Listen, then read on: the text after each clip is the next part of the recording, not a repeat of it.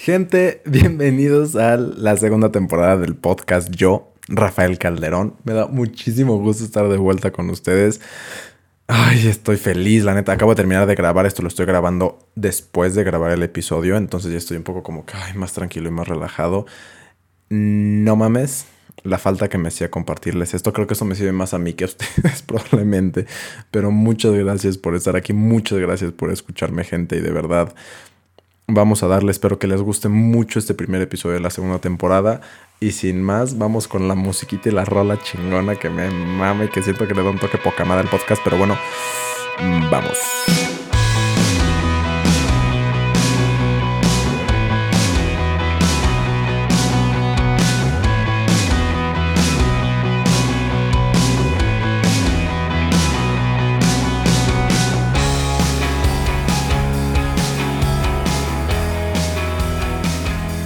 Antes de empezar quiero decirles que tengo un poco de tos y que probablemente tosa mientras estoy grabando esto, pero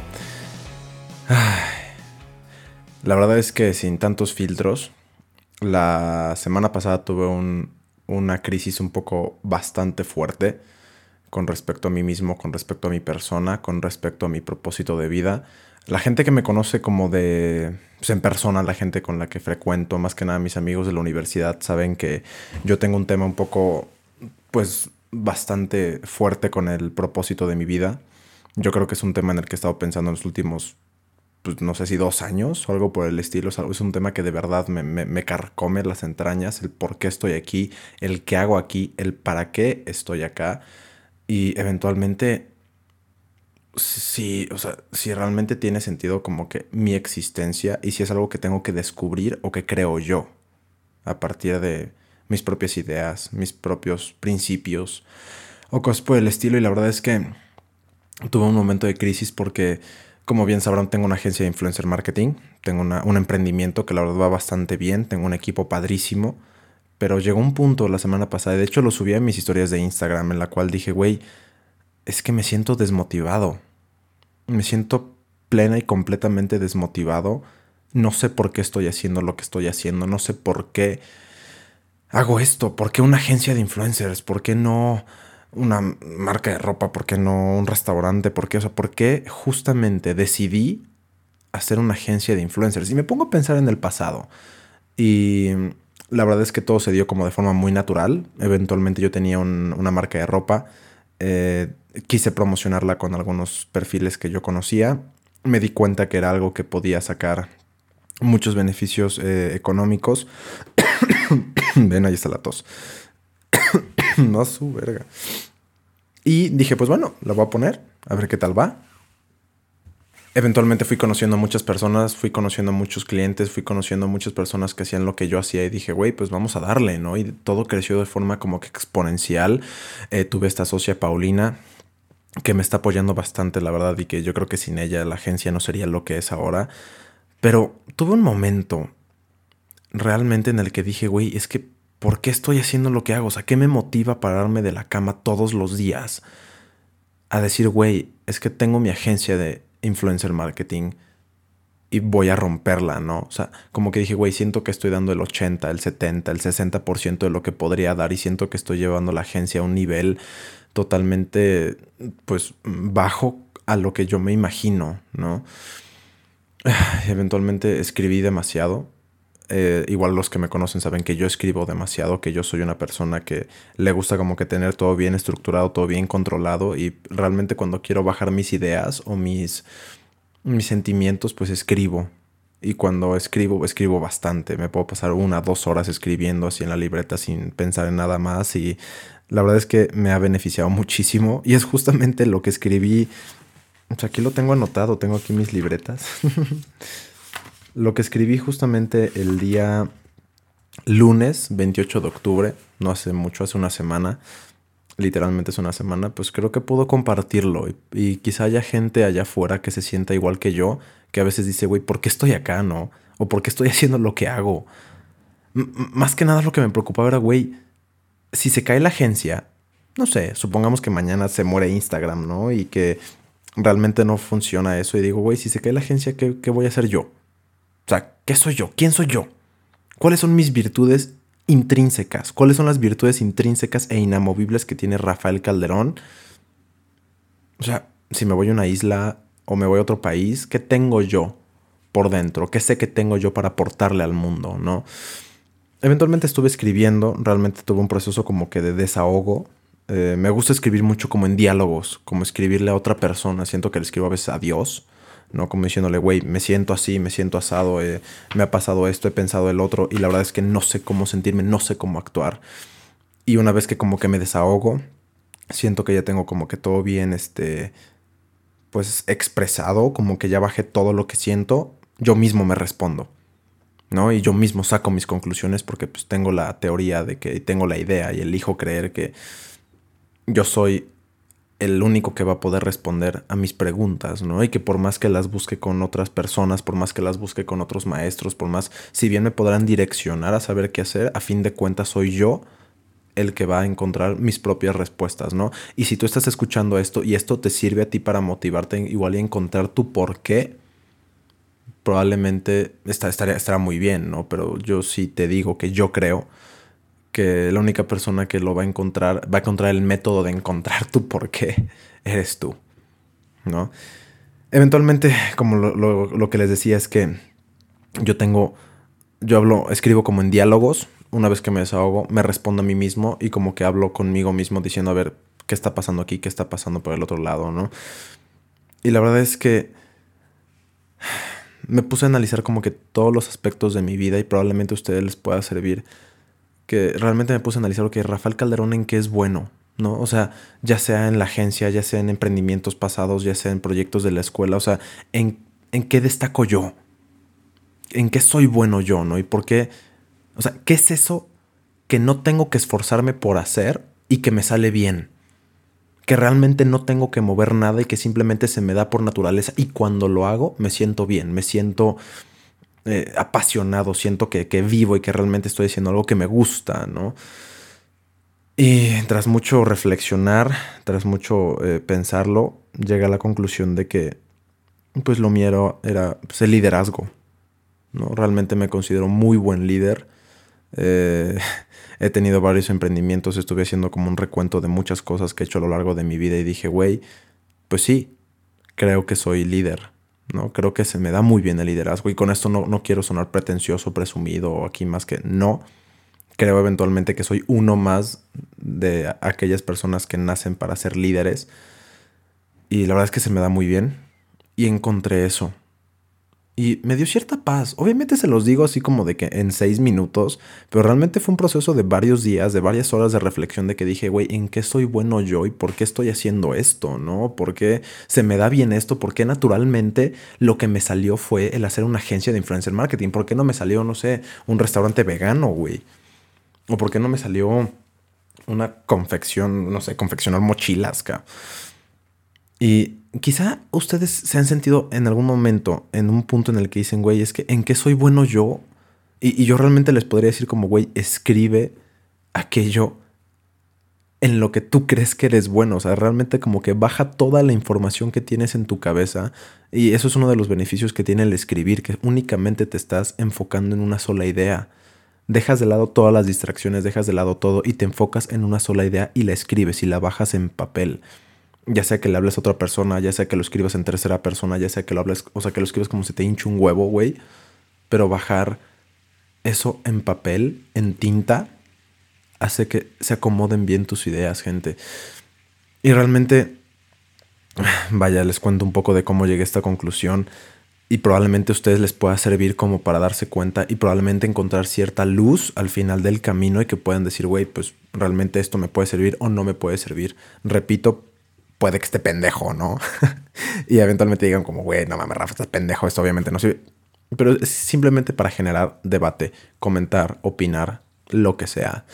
La verdad es que yo tuve, eh, yo creo que mi primer emprendimiento fue cuando empecé a vender dulces en la escuela, porque un día mi hermano llegó a la, a la casa diciendo como, ma, préstame 200 pesos voy a vender dulces en la escuela. Y mamá le dio 200 pesos, fue a comprar dulces típicos poblanos, que aquí son una chingonería, y los vendió en la escuela y al día siguiente llegó, no sé, con 300 pesos. Y yo dije, ah, chinga, Le dije, jefa, dame a mí también 200 pesos. Va, me dio 200 pesos, compré mis dulces y los vendí. Dije, mmm, ok, ¿sabes? Y como que dije, oye, ¿y si empiezo a vender papitas, galletas, refresco? Bueno, a los dos meses yo ya tenía a un socio dos maletas enormes como de viaje y ya estaba vendiendo dulces todos los días. Tenía que comprar, o sea, me iba al mercado con mi socio en camión a la cocota como una o dos veces por semana para comprar, ¿qué te gusta? 1500 pesos, 1700 pesos de dulces y venderlos en la, en la escuela. O sea, realmente como que dije, güey, soy bueno para esto, soy bueno para vender. Eventualmente eh, pasó el año escolar, esto fue en segundo de prepa, entré a tercero de prepa y me cambié de preparatoria, pero como que me quedé con esa chispa de que dije, ok, creo que soy bueno para, para, vender, creo que soy bueno para apoyar a otras personas a que crezcan conmigo, ¿no? Porque este chico Leo, que era mi socio, si estás escuchando eso en algún momento de tu vida, Leo, te mando un fuerte abrazo, fuiste esencial para mi emprendimiento. Y dije, ok, esto pues está chido, me puede servir. Luego llegó mi primer emprendimiento como que fuerte, que fue una red de mercadeo con WG, es este Wealth Generators, que era una una red de mercadeo tipo... Ah, pues una madre donde tenías que vender este, varias cosas y hacer reuniones y convencer a la gente de comprar tu producto y eventualmente tener un equipo y crecerlo y crecerlo y crecerlo.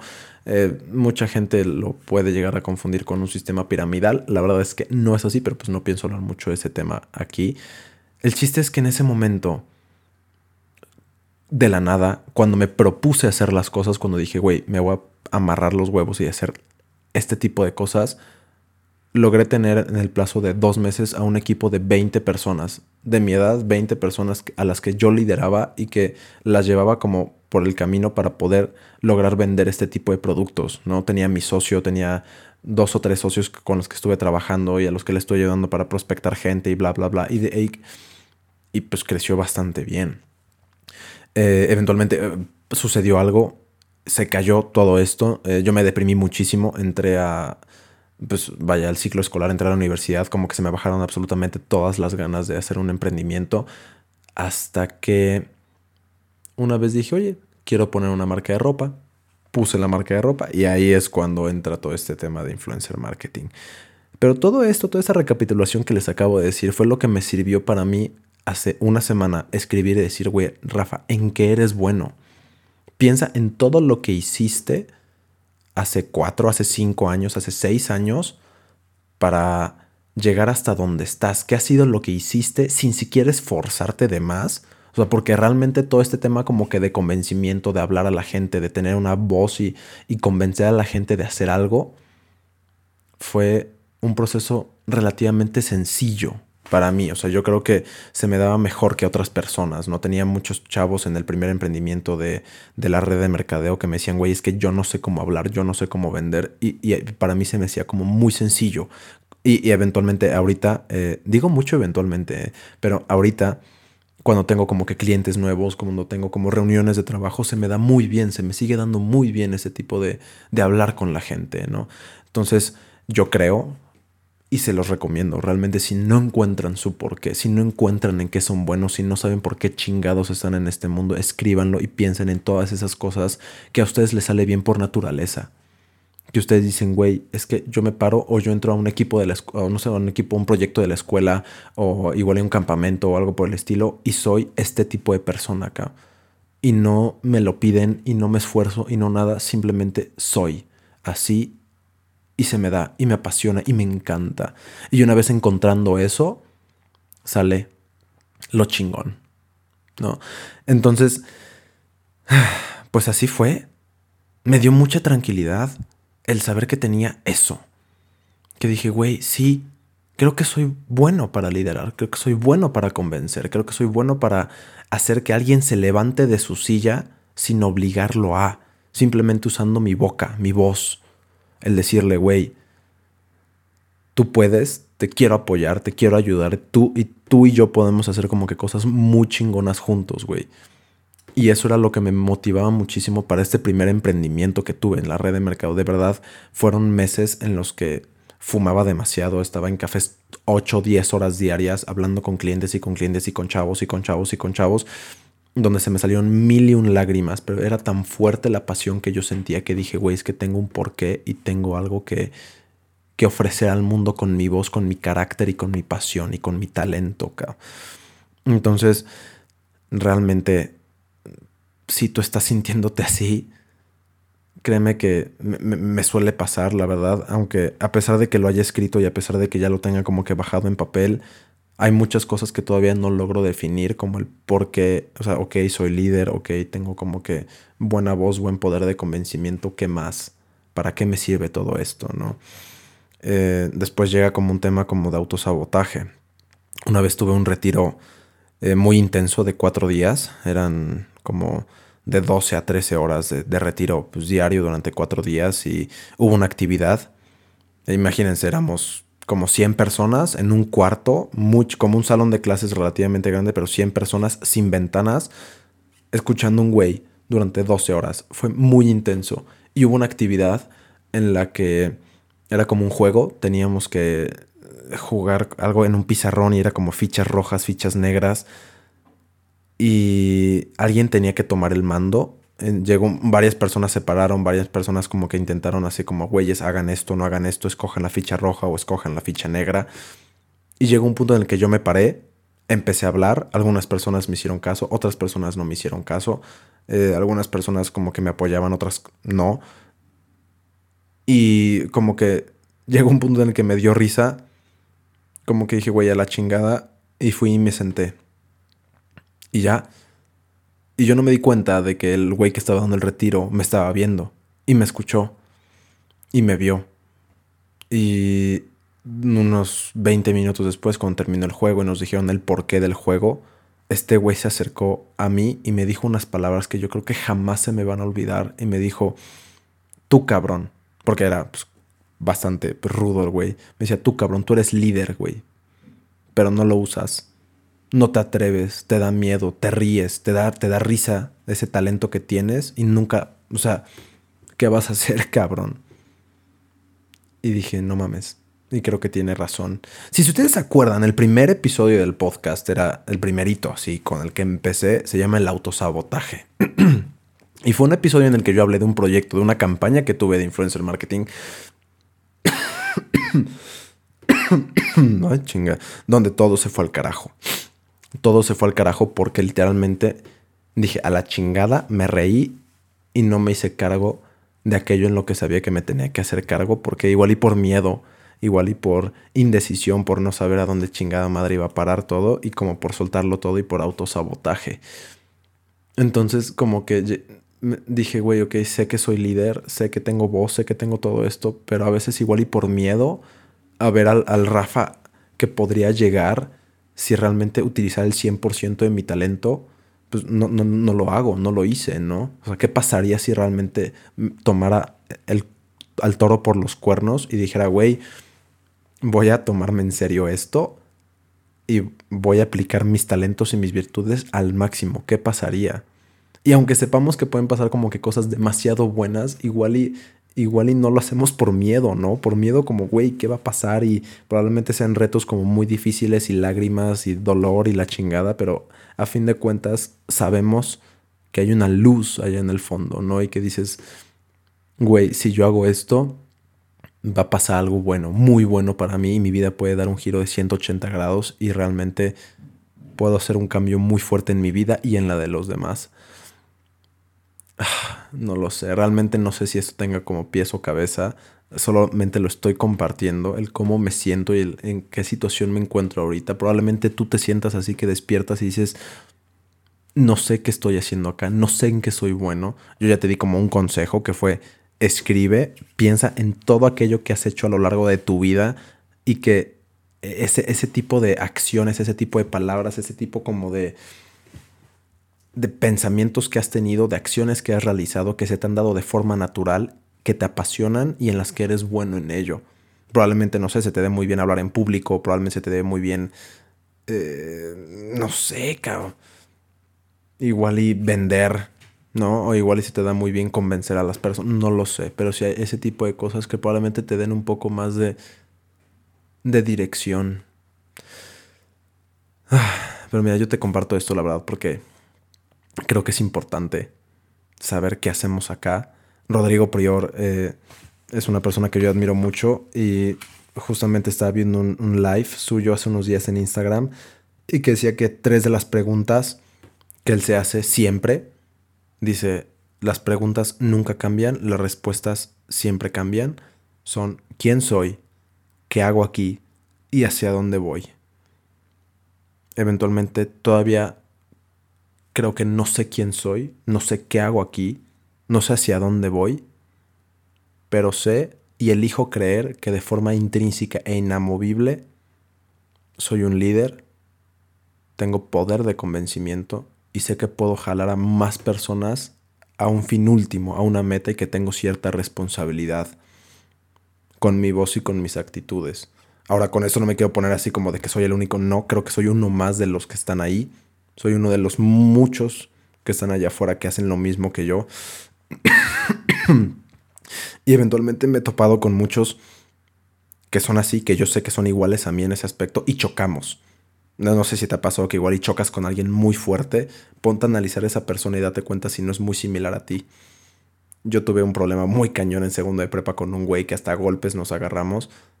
Y después dije, güey, es que tú y yo somos exactamente iguales, güey. Tú eres líder, tú tienes una voz, tú mueves gente, yo también. Y por eso chocamos mucho, porque tú defiendes A y yo defiendo B. Igual ahorita en el trabajo he conocido a varias personas, a varios clientes, a varios socios, a varios amigos que digo, güey, tú y yo nos parecemos mucho y eventualmente por eso chocamos. Pero pues, no lo sé. Ay, gente, pues esta fue, yo creo que el, primer episodio de la segunda temporada del podcast. Espero que les haya gustado. Ya saben, siempre, no sé si le hayan encontrado pies o cabeza a esto, la verdad, no lo sé. No me importa si mucha gente lo escucha o no. Simplemente eso se trata de generar debate, de opinar, de que realmente lo escuchen igual y se sientan identificados, igual y no. Igual y Rafa tiene razón, igual Rafa estás pendejo, lo que sea. Pero gente, muchas gracias por escucharme. Si llegaste hasta aquí, muchas gracias. Te recuerdo que estoy en Instagram como Rafa de QUZ y en Twitter como Rafa Calderón DM. De verdad, gracias. No sé cuándo vaya a volver a subir episodio, pero siempre va a ser como este tipo de reflexiones y de historias y de anécdotas y de cosas por las que he pasado yo. De verdad, muchas gracias por llegar hasta aquí y nos vemos en el siguiente episodio.